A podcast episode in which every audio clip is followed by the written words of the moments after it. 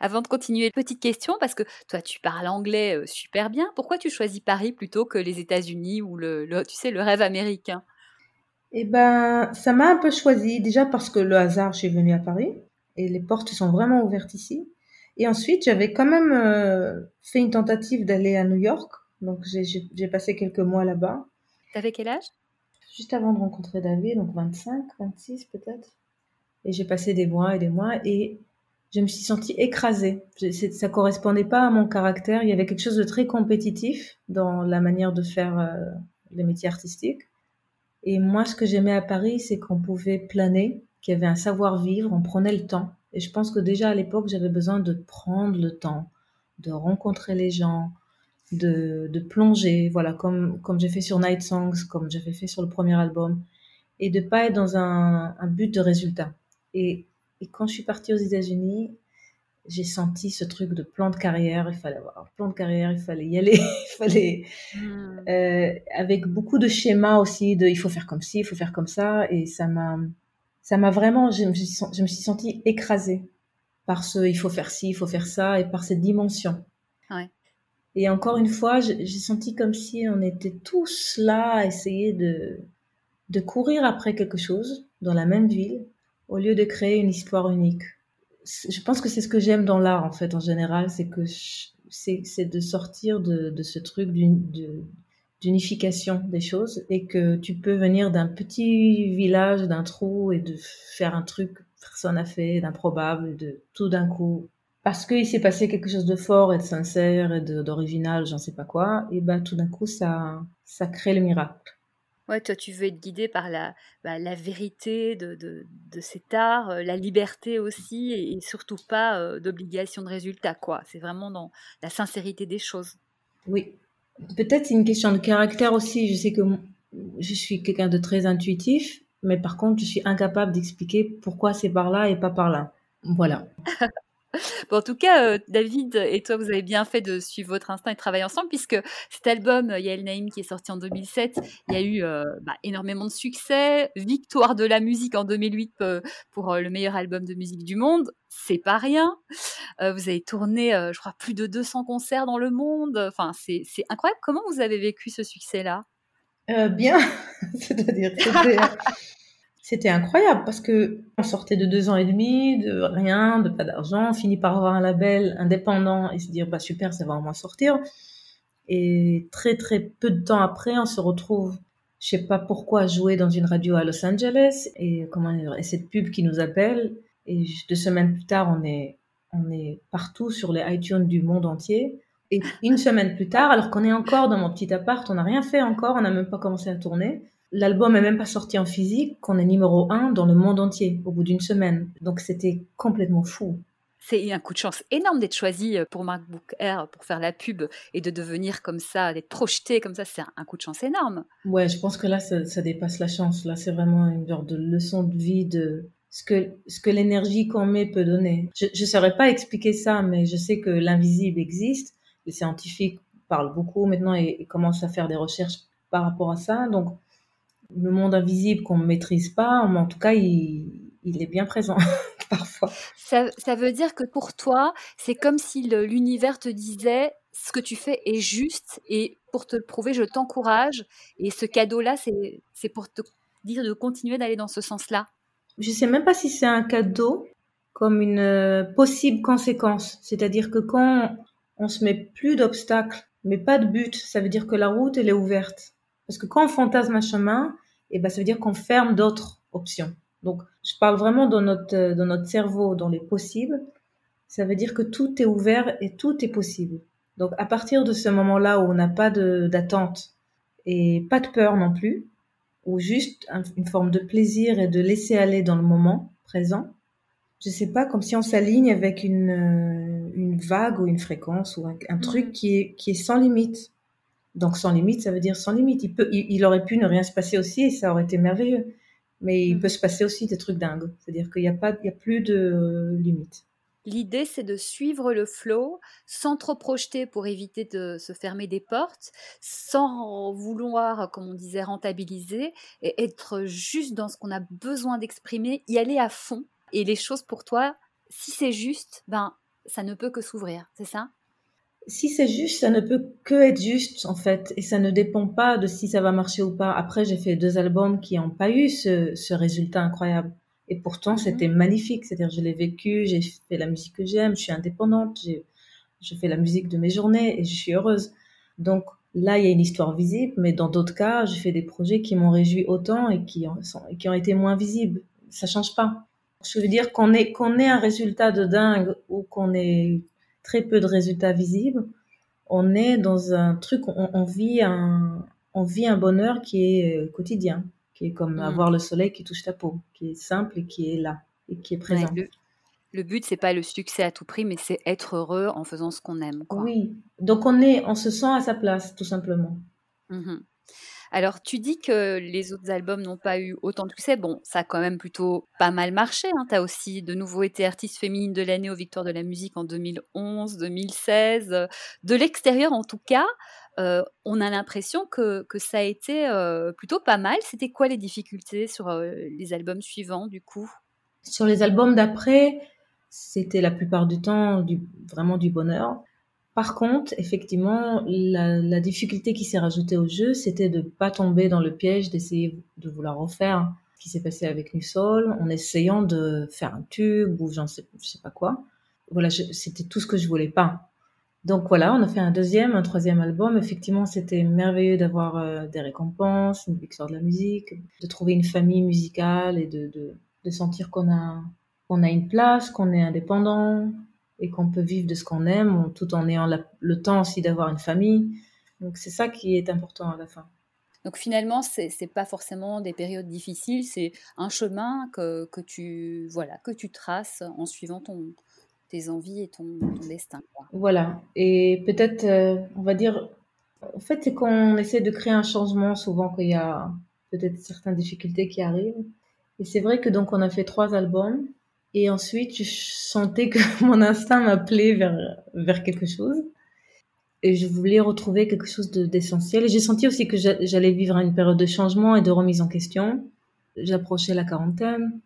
Et donc, un jour, j'avais une question qui est apparue dans ma vie. Qu'est-ce que j'ai pas osé faire et que je vais regretter si je le fais pas? Et c'était de, bah, de faire euh, un projet seul. D'où ton album Night Songs 2020, cette année, qui est sorti, qui est magnifique d'ailleurs. Et du coup, bah, tu as toujours euh, fait tes albums avec euh, David Donatien, ton, qui est ton compagnon d'ailleurs. Comment il l'a pris? Alors, quand il, quand il m'a connu, c'était déjà, j'étais en train de faire un projet seul. Donc, il savait que dans ma vie, j'avais envie de faire ça. Donc, c'était un sujet de conversation aussi qui revenait.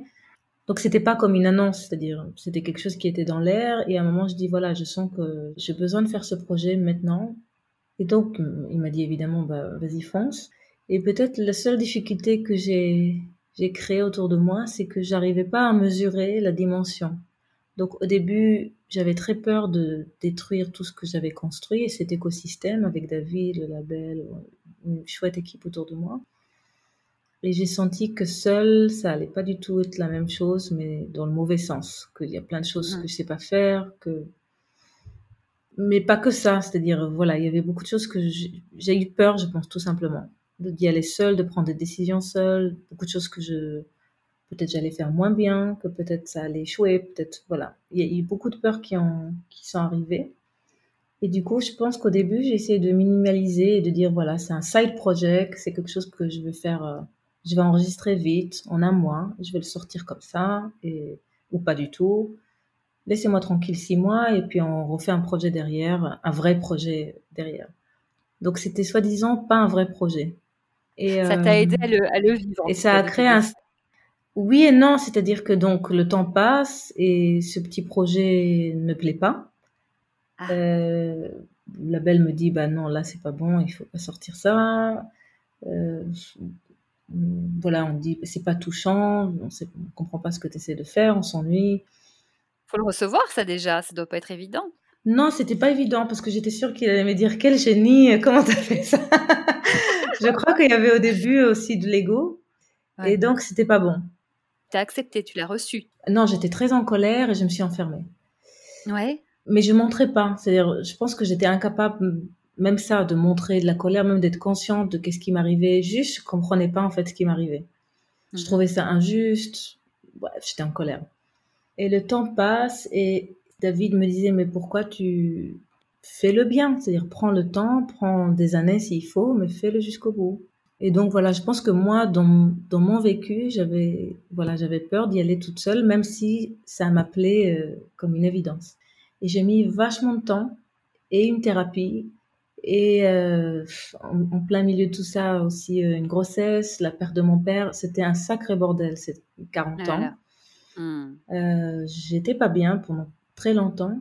Je sais pas, j'ai senti que tout était en train de se défaire et tout était en train de se défaire effectivement. Et donc je me suis dit bon, je comprends pas ce qui m'arrive, je sens que je tourne en rond et que ça tourne en rond et que je suis seule en plein mer et que et que je prends pas une direction. Et donc, si je continue comme ça, je vais me fatiguer, ça va, le bateau, il va se noyer, ça va pas être bon. Hmm. Et donc, j'ai commencé une thérapie. Et je pense qu'il y a des choses qui ont guéri petit à petit, qui se sont apaisées. Et petit à petit, à, à partir de cet apaisement-là, la musique a, j'ai réussi à comprendre et à me laisser aller, en fait, juste à me laisser aller dans ce projet et à prendre plaisir et à, et on dirait que c'était, euh, c'est arrivé à une forme de maturité, comme une grossesse. Voilà, pas besoin de faire quoi que ce soit, juste de laisser le truc pousser euh, dans l'obscurité. Et dans ce silence et dans cette obscurité, quelque chose a mûri. Et un jour, euh, les bons mots sont venus et la musique a été a mûri. Voilà, donc il y a une forme de paix qui s'est installée et petit à petit, mon entourage professionnel aussi a dû le ressentir et David l'a ressenti et puis ça, ça a poussé petit à petit comme ça. C'est aussi une sorte de lâcher prise, c'est-à-dire qu'à un moment, bah, les, peurs sont un peu éloignées et tu as, tu t'es reconnecté aussi au, plaisir de faire les choses euh, pour les faire en fait? Oui, oui, et c'est-à-dire que je pense qu'un jour aussi j'ai réussi à avouer, en discutant même pas de ça forcément, mais en gardant le lien avec Pierre qui est mon manager, avec Vincent qui est le patron du label, David évidemment. Et un jour j'ai réussi à avouer que j'arriverais pas à détourner ce projet ce truc-là, je mm. dois le faire, peu importe comment. Mais ce truc-là, je suis en plein dedans et je vais le faire jusqu'au bout. Mm, mm, Donc ça a été deux ans assez bousculants pour toi. Maintenant que le projet est sorti, qu'en plus vraiment c'est une très belle réussite, quel regard tu portes sur cette période euh, assez particulière? En fait, c'est très bizarre parce que je j'avais pressenti un peu tout ça. C'est-à-dire que je parle en termes d'albums, et c'est vraiment en termes de chapitres de vie. Donc les albums, ils accompagnent des chapitres de vie. Mais donc, dans le premier chapitre de vie, avant euh, que j'ai rencontré David, j'ai vécu une genre de transition très forte, avec beaucoup, beaucoup de, de, de, ruptures. Hein. Et pendant ces transitions-là, bah, j'ai découvert par exemple le Vipassana, la méditation, et c'est quelque chose qui m'a beaucoup aidé ensuite. Et après, il y avait euh, un genre de 20 ans ou 15 ans de, de, de vagues qui montaient et de trucs merveilleux qui s'est passé, qui est tout ce qui est un peu connu et reconnu. Et je m'en doutais. Enfin, je, je, me suis dit, la, la vie, c'est des cycles et c'est des vagues. On peut pas rester en haut de la, vague tout le temps. à un ah, moment, le cycle, il va, il va, il va amener un changement. Par contre, quand on se prend la vague et qu'on se retrouve euh, sous l'eau et, euh, et qu'on on perd les repères et qu'on sait plus de quel côté s'en sortir, et ben ça donne toujours pas envie. C'est-à-dire, on a beau à se préparer, à se dire attention, ça vient, je sens que ça vient on, on peut toujours pas euh, prévenir à quel point ça va être, euh, ça va secouer. Et maintenant, avec le, recul, bon, c'est facile parce que je sens que j'ai réussi à sortir la tête de l'eau. Donc, c'est plus facile de regarder cette période et de dire waouh, je l'ai traversée. Ça t'a apporté quoi personnellement? J'ai l'impression que tout ça, c'est pour l'apprentissage en fait et que l'apprentissage c'est pas toujours euh, agréable, pas toujours facile et on a la flemme et que du coup il faut un truc qui secoue pour qu'on dépasse cette zone de confortable on va dire et qu'on aille apprendre des trucs sur la vie, sur nos émotions, sur donc ça m'a tout appris de moi-même en fait. Je, je, m'en doutais absolument pas que que tous ces zones d'ombre ou tous ces zones inconnues existaient. Ça renforce aussi. Euh, oui, complètement. Parce que on a moins peur de soi après. Alors qu'avant, on se cache un peu. Et maintenant, j'ai envie d'y aller là où ça fait peur, contrairement à avant où j'essaie d'éviter. Mais ça, c'est super ce que tu dis parce que les peurs, euh, c'est vraiment quelque chose qui, chacun sur son chemin, artistiquement ou pas, ça nous empêche de faire des choses et tu prouves qu'en les traversant, en essayant de comprendre, en prenant le temps qu'il faut, ça vaut vraiment la peine parce que derrière, euh, on comprend que finalement, derrière chaque peur, il y a beaucoup de choses à apprendre et ça nous fait grandir. Mais euh, bon, faut y aller, quoi.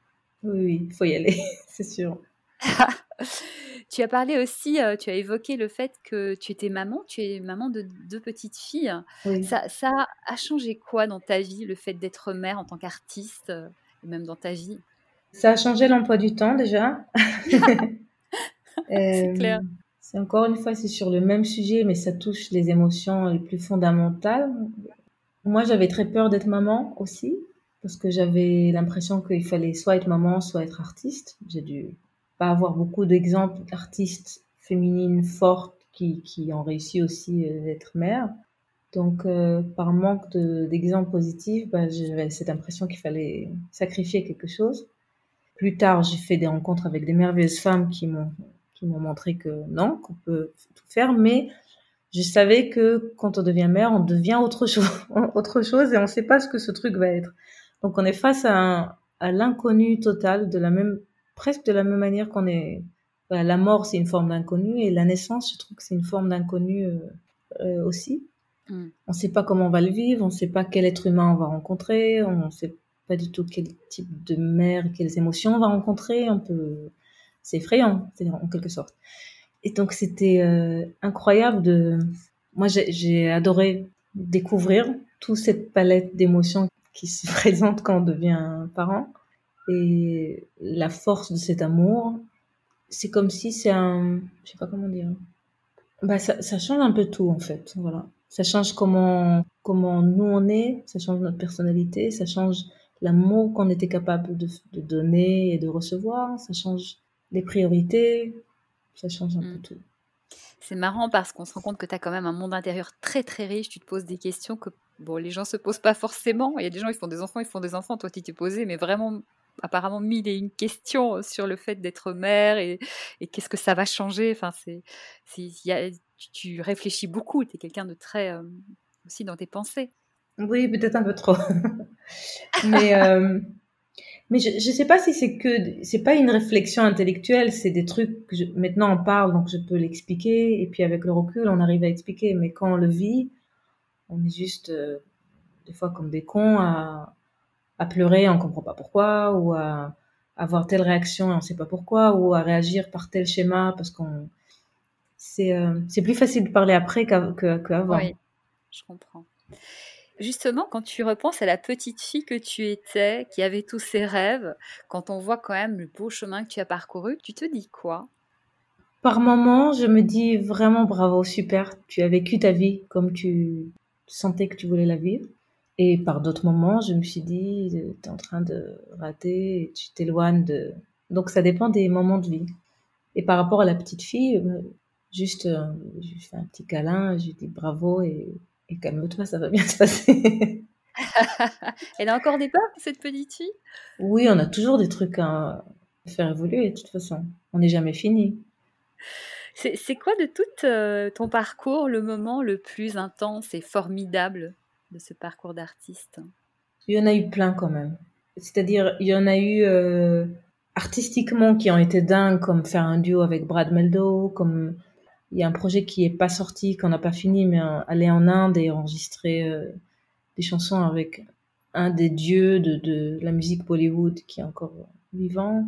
C'était des expériences tellement déroutantes. Et Pierre Elal, il a fait plus que 600 films. Je suis une fan absolue de, de, de ce compositeur et on, voilà.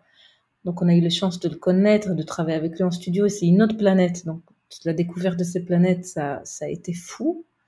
Mais par contre, de tout, de tous les moments, euh, on va dire, les plus alignés, les plus fous, au niveau de sensation et de découverte de, tout, de vie, et c'était effectivement ces deux ans où je, travaillais avec David dans l'appart, on n'avait rien. C'était une sensation de liberté absolue. J'ai adoré cette période. Mmh. Et, justement, le moment le plus compliqué, le plus dur de tout cette, euh, ce chemin? Il y en a eu plusieurs, mais effectivement, les deux périodes de transition et de sensation d'échec n'ont pas été faciles et peut-être la dernière encore plus parce que déjà c'est la dernière et en plus parce que j'avais l'impression de détruire quelque chose de beau et de ne pas pouvoir faire autrement. Et Hmm. donc c'était effrayant de sentir que j'étais en train de gâcher et de ne pas comprendre pourquoi. Mm, mm. Alors que ça a été euh, très constructeur et euh, ça t'a apporté beaucoup de choses finalement. Finalement. Ouais. Qu'est-ce que tu donnerais comme conseil à, à quelqu'un voilà, qui se lance? Ce serait quoi ton plus grand conseil? C'est très difficile parce que, parce que ça dépend tellement du caractère de chacun. On n'a jamais le même parcours. Donc, mon conseil, peut-être euh, quelqu'un va l'appliquer et ça va être horrible. donc, je sais, Oui. Par rapport à toi, par rapport à ce que toi tu as compris, ce que tu as vécu En fait, j'ai l'impression que c'est chouette de pouvoir se débrouiller avec ce qu'on a, pas avec ce qu'on n'a pas. Donc, en fait, avec les contraintes, de faire le maximum qu'on peut, petit à petit. C'est comme une construction. Donc, on peut pas d'un coup, par exemple, j'ai beaucoup de gens autour de moi qui n'ont pas pu libérer du temps pour commencer ou pour faire un changement professionnel. Ils ont dû faire une transition très lente. Et en attendant, garder un autre travail. Et en attendant, donc, donc c'est très difficile et délicat de donner un conseil de quoi faire parce que on n'a pas tous les mêmes contraintes dans les mêmes moments de vie. J'aurais peut-être juste dit euh, d'essayer de libérer un temps quotidien presque, même un quart d'heure avec ce qu'on peut en fait. Chacun à son échelle pour se nourrir soi-même, même à rien faire en fait. Juste d'avoir un rendez-vous avec soi-même où on peut se ressourcer. Et à partir de ces moments-là, donc je sais pas s'il faut méditer, marcher, glander, lire, chacun est ce qu'il est, mais un moment qui est un moment euh, qu'on jette à la poubelle, qui est pas un moment rentable, qui est pas un moment où on travaille, où on s'occupe, ou dans ces moments-là, il y a des choses qui naissent. Et c'est, il y a une voix intérieure qu'on commence à entendre, et cette voix intérieure, elle nous guide, et elle nous dit quoi faire à la fin. Ça, c'est très intéressant parce qu'on est dans un- une société où on court tout le temps, il faut toujours faire, faire, faire, faire, et puis on oublie de, finalement de se reconnecter à soi. Et comme tu dis, en se reconnectant à soi, va sortir euh, bah, les messages de notre âme, de notre cœur, de notre être qui vont sans doute nous guider. Oui, on va avoir comme des coups d'inspiration qui vont nous éclaircir petit à petit. J'ai beaucoup aimé euh, cette phrase que quelqu'un m'a dit, que des fois les choses, euh, c'est comme un- bébé doit naître, bon, on peut pas le précipiter. On peut pas précipiter ces neuf mois de grossesse. Il faut attendre patiemment que le truc il pousse. Donc juste bien avoir ces petits rendez-vous euh, avec soi-même et, faire avec ce qu'on a et pas avec ce qu'on n'a pas. Parce que souvent on peut se dire merde si j'avais ça j'aurais pu faire du coup je peux pas faire. Donc partir vraiment de ce qu'on a. Et puis le reste découlera de là. Bon, bah ça, c'est très, très judicieux. On prend, on prend, on boit tes paroles, voilà. Alors, Viser la Lune, c'est le nom du podcast. On parle de rêve. Ce serait quoi pour toi ton prochain rêve? Je pense que le rêve le plus fou que j'aurais, c'est de, de rester dans cet alignement et quand le prochain changement arrive, de, de, de pas la- l'appréhender comme, de enfin comprendre que, qu'on doit tout le temps changer et que la vie c'est un changement permanent et de, voilà, pas essayer de figer les choses. Hmm, De ne pas en avoir peur, Ouais. de plonger dedans. Ouais, ouais, d'accueillir le changement. Mhm. Et un rêve artistique précis ou non On suit le flot. J'en ai un milliard de rêves artistiques, donc euh, c'est de, de continuer à faire euh, la musique et de l'image et de, de plus en plus euh, libre et de juste d'avoir le temps et la concentration de réaliser un tas de trucs en fait. J'ai envie de faire de l'image, j'ai envie de faire euh, des projets qui sont pas forcément des chansons forme de chansons, de faire des collaborations pour la musique à l'image, de faire tout ça. Bah, en tout cas, c'est ce qu'on te souhaite. Nous, en attendant, on va écouter, réécouter Night Songs, ton album qui est sorti il y a pas longtemps. En plus, maintenant qu'on connaît toute l'histoire et tout ce que ça t'a euh, amené à, retourner chez toi, quoi. Ça prend d'autant plus de valeur, euh, ce- cet album. Merci beaucoup, Yael Naïm. C'était vraiment un, un super moment. Merci de ta générosité, vraiment. Merci à toi aussi d'avoir écouté toutes ces histoires. Avec un immense plaisir. On te souhaite énormément de succès, plein de belles choses, de la liberté, du, du plaisir, de la joie, de l'amour. Et, euh, et à très bientôt pour de nouvelles aventures. à bientôt. Voilà, c'est fini. Merci de nous avoir suivis. Nous espérons que cette interview faite avec le cœur vous inspirera. Nous serions d'ailleurs heureux de lire vos réactions et témoignages dans les commentaires. Vos retours sont précieux. Si vous avez aimé cet épisode, n'hésitez pas à le partager et aussi à mettre une note 5 étoiles. Déjà, ça fait très plaisir et en plus, ça aide à faire grandir le podcast. Et puis, abonnez-vous pour être informé des prochains épisodes car de très jolis invités arrivent encore. Soyez heureux et continuez à viser la Lune, car c'est dans cette direction que vous rencontrerez vos rêves. Je vous embrasse et je vous dis à très vite.